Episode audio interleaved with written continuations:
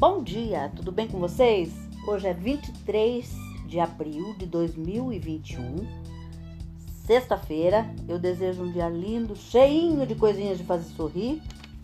E a receita de hoje eu retirei do meu fichário e é uma delícia. São, é antiga a beça. É, são pastéisinhos de milho Brasil. Os ingredientes para o recheio: uma, é uma, bem simples uma lata de milho, um cubinho de caldo de galinha, duas colheres de sopa de maisena, uma xícara e meia de leite, salsa picadinha a gosto e uma gema.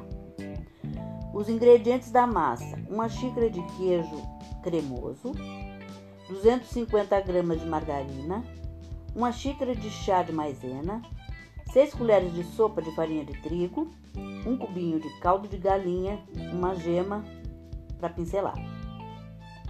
O modo de preparo do recheio: leve ao fogo o milho com o cubinho de caldo, é, deixando cozinhar até ficar bem macio.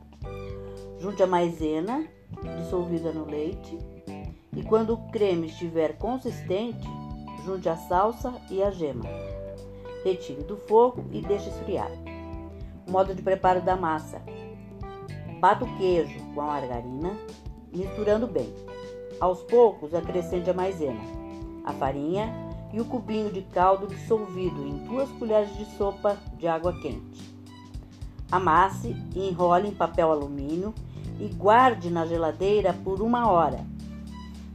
Depois desse tempo, abra a massa na espessura de um centímetro sobre, é, sobre é, superfície enfarinhada e corte os pastéis. Coloque no meio de cada pedaço um pouco de recheio e feche bem. Coloque em assadeira untada e pincele com gema. Leve a forno quente por 20 minutos. Gente, é uma delícia, vocês não têm noção do que é esse pastelzinho.